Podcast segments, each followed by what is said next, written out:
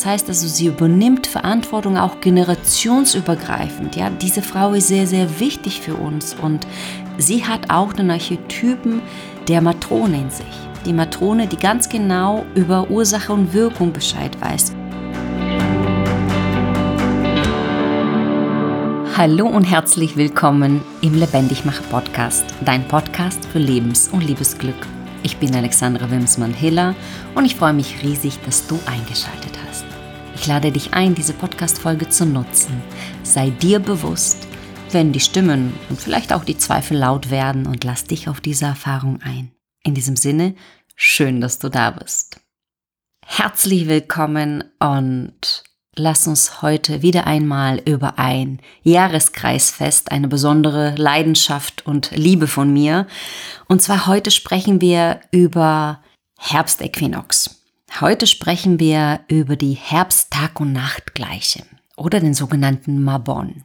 Dieses Fest ist, wie alle andere Jahreskreisfeste, du weißt, ich bin Fan, ein ganz, ganz besonderes Fest und vielleicht gar nicht so wenn es um Feste feiern, präsent, vielleicht in deinem, in deiner Welt, in deinem Horizont. Aber das können wir gemeinsam ändern, beziehungsweise ich lasse dich ein bisschen teilhaben darin, wie du das für dich gestalten kannst, ähm, was ich darin so toll finde. Wir sprechen auch über die verschiedenen Archetypen dieser Zeit oder den einen ganz exquisiten Archetypen dieser Zeit. Kleine und große Alltagsrituale, was du für dich im Kleinen oder eben auch mit Familie, mit Freundinnen tun kannst. Okay, lass uns starten in einer sehr strukturierten Art und Weise, die du vielleicht auch von meinen anderen Podcast-Folgen zu den Jahreskreisfesten kennst und insgesamt von meinem Podcast. Okay, also wir feiern Mabon und die Zeit um die Herbsttag- und Nachtgleiche. Das ist sehr oft auch der gleiche Tag, an dem auch astrologisch hier offiziell in unseren Breitengraden der Herbst beginnt. Ja, also mit diesem, mit diesem Herbsttag und Nachtgleiche, mit diesem Äquinox, mit dieser Gleichung, ich sage gleich, was gleich ist und was weniger und mehr wird, beginnt der Herbst. Also, vielleicht erinnerst du dich an den vorherigen Folge über Lamas, die Anfang August gekommen ist. Wenn nicht, dann bitte hör sie dir nochmal an. Oder du hörst dir alle Folgen zu den Jahreskreisfesten, dann ergibt sich auch ein runderes Bild für dich.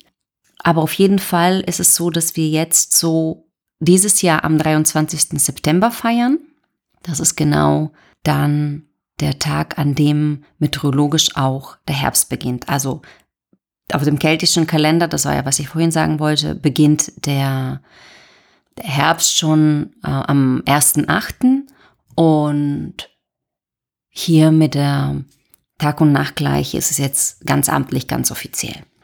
Du merkst es hier schon, die Nächte werden länger, die Tage kürzer und mit dem Äquinox, also mit der Gleichung, ist es so, dass es wirklich gleich lang sind. Also wieder einmal im Jahr, genau gegenübergestellt von einer Frühlingstag und Nachtgleiche ist die Herbsttag und Nachtgleiche. Das heißt also, wir haben einen Gleichstand von Mond und Sonne, von Nacht und Tag.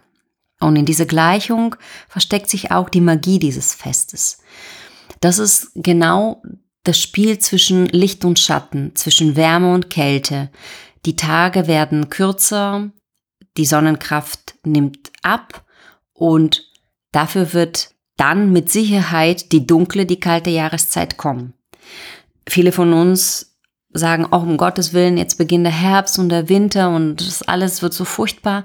Muss nicht sein. Deswegen horch vielleicht hinein und feiere die Dinge so, wie sie kommen und nimm auch aber die Qualität, vielleicht auch einer dunklen Jahreszeit wahr und mach das Beste draus, denn in jeder Jahreszeit, so wie in jedem Wetter, kann, kannst du was abgewinnen.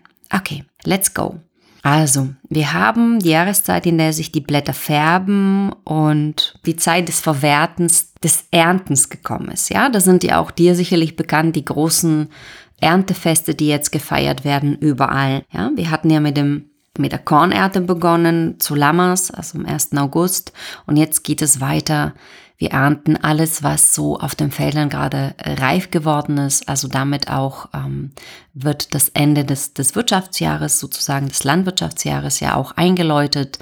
Das heißt also, alles muss jetzt eingefahren werden.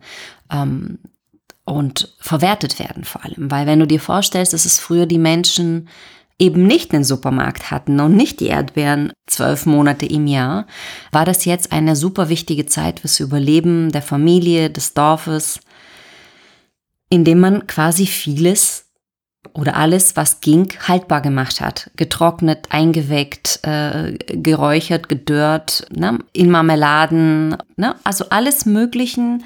Verarbeitungs- und Konservierungsmethoden sind jetzt angesagt. Ja? Und wir werden jetzt auch sehen, das gilt genauso nicht nur für die, für die Nahrung, für die Lebensmittel, sondern auch für das, was du schon bis jetzt getan hast im Jahr oder für das, was du in dein Leben getan hast bis jetzt. Okay. Astrologisch gesehen geht es wieder einmal um eine, um eine Mischung zwischen Jungfrau und Waage, die auch sehr, sehr spannend ist. Die Waage mit ihren fein säuberlichen, strukturierten, sehr vorsorglichen Art und Weise, sehr geerdete Art und Weise, ja. Wir kennen sie sparsam, vorsorglich, fürsorglich, ja. Das heißt also, in allem wird eine Struktur, Ordnung und eine Zugewandtheit reingebracht, so dass es wirklich auch die Familie gut überlebt, ja. Ähm, aber die Jungfrau kümmert sich auch gut um ihr Geld. Thema Geld wird heute auch ein spannendes Thema werden ähm, auf jeden Fall alles, was um Verbindung, um sinnvolle Verbindung für Körper, Geist und Seele ist, beherrscht die Jungfrau super gut. Ja? Deswegen ist es eben diese Erntezeit nicht von ihr zu trennen und dieses Vorsorgen, ja, Sparen, Einwecken, Einkaufen, ähm, Grundordnung, Ausmisten, ähm, na, ähm, Altes noch aufbewahren, stopfen, wieder erneuern. Ne? All diese Dinge, wo wir darum uns kümmern müssten, Ressourcen sinnvoll zu verwerten. Da ist die Jungfrau perfektament. Und dann kommt die Waage mit ihrem Luftzeichen. Ja, das ist alles, was wir uns an Leichtigkeit, an Schönheit, an Anziehungskraft, an Liebe, an all diesen ästhetischen Momenten vorstellen können. Und jetzt schau mal draußen aus dem Fenster oder vielleicht äh, spazierst du schon gerade äh, mit mir im Ohr. Schau dich mal um.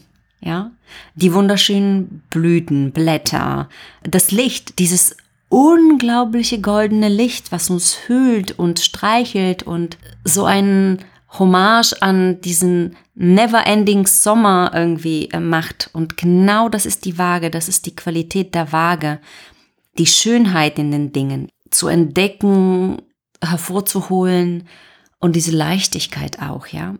Auch selbst wenn die Tage dunkler werden, wenn die Morgende und die Abende sehr kalt sind und die Nächte fast frostig, ja, die Schönheit in all diesen Dingen zu entdecken, das ist die Waage, das ist die vage Qualität. Und so in der Kombination zaubern die uns auch wieder einmal ein unglaubliches Fest, und sei eingeladen, dass für dich hoffentlich inspiriert von hier ähm, feiern kannst. Inspiriert von hier, ähm, noch an dieser Stelle, du weißt es, ich arbeite mm, in den Jahreskreisfesten sehr viel mit dem wunderschönen Jahreskreis, der mir meine absolut geliebten Freundin und Kollegin Vera Berg gestaltet hat. Den gibt es zum Kauf auf ihrem Etsy-Shop. Dann schicke ich dir jetzt gleich hier den Link unten in den Show Notes.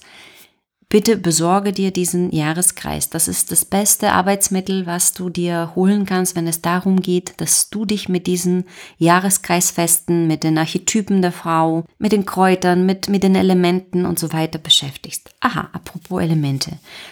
Mabon steht für den, für den Westen, das heißt untergehende Sonne, ne?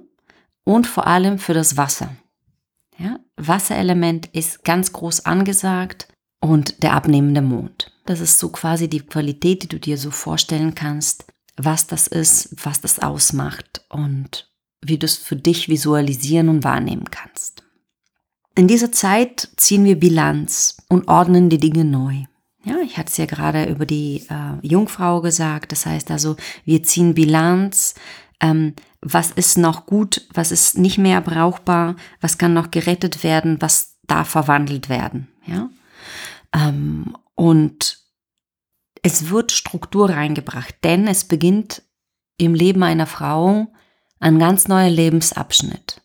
Wenn du dir vorstellst, die Lebenszyklen einer Frau sind so ein bisschen wie die Naturzyklen, so kannst du es dir vorstellen. Und das heißt also, die, die Frau, die du dir so als, als Sinnbild für diese Zeit vorstellen kannst, sie 60 plus. Sie hat quasi ihre aktive Arbeitszeit, Lebenszeit schon durch und darf jetzt sich neu ordnen, das, was passiert ist in ihrem Leben, in ihrer Familie und sie darf jetzt in die Zukunft gucken und sagen, okay, wie möchte ich denn den Rest meines Lebens verbringen, ja? Welche Vorsorgungen, welche Vorkehrungen muss ich treffen, um, na, das Ziel unser aller ist es, gesund alt werden, ja, möglichst lang in guter Qualität zu leben, weil wir wissen ja, wir Frauen haben leider zwar die längere Lebensdauer, aber dadurch, dass es früher diese ganze Vorsorge auf das die Knochenkrankheiten, die eine Frau ereilen können, nicht müssen. Ich sage gleich was dazu.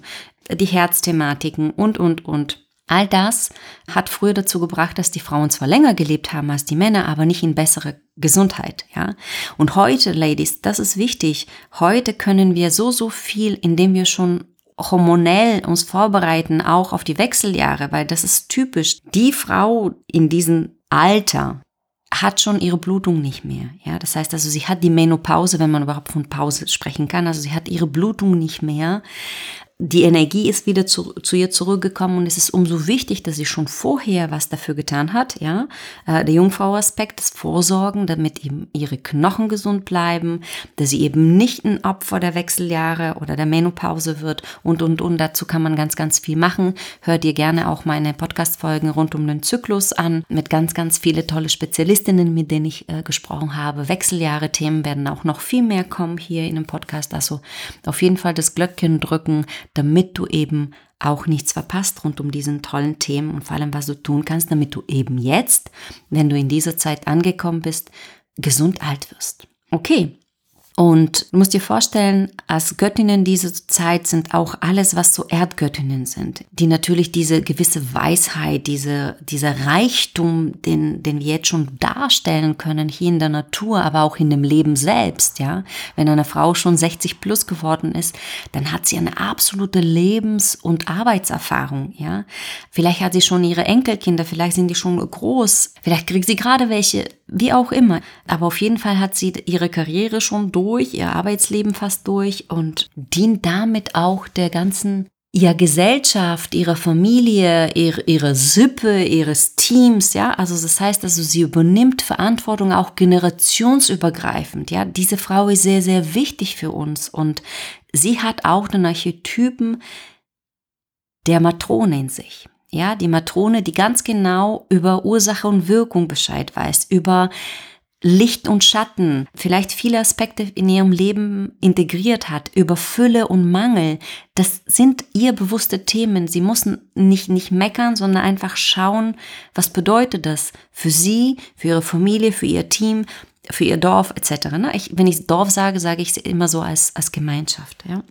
Und das ist die Qualität auch dieser Zeit, ja. Licht und Schatten zu integrieren, ganz viel jetzt zu haben und zu wissen, okay, es kommt eine gewisse Zeit des Mangels, aber auch in diesem Mangel, was kann ich darin entdecken, was kann ich jetzt feiern? Deswegen, jetzt ist es reich, jetzt ist es die Zeit des Reichtums, des Dankens und des Teilens. Ne? Wenn die Frau ihre ganz reichliche Lebenserfahrungen und Berufserfahrungen hat, dann sorgt sie in ihren Archetyp der Matrone dafür, dass es weitergegeben wird. Vielleicht schreibt sie ein Buch, vielleicht macht sie einen Podcast wie hier. Ja, ich bin jetzt auch in, in einer Matronenqualität, weil ich dir eben etwas von meinem Wissen gebe ja, weil ich das vielleicht einer jungen Frau, äh, die du gerade mir zuhörst, oder eine etwas ältere mitgebe. Ganz unabhängig davon kann quasi Wissen durch mich durchfließen und zu dir kommen, ja.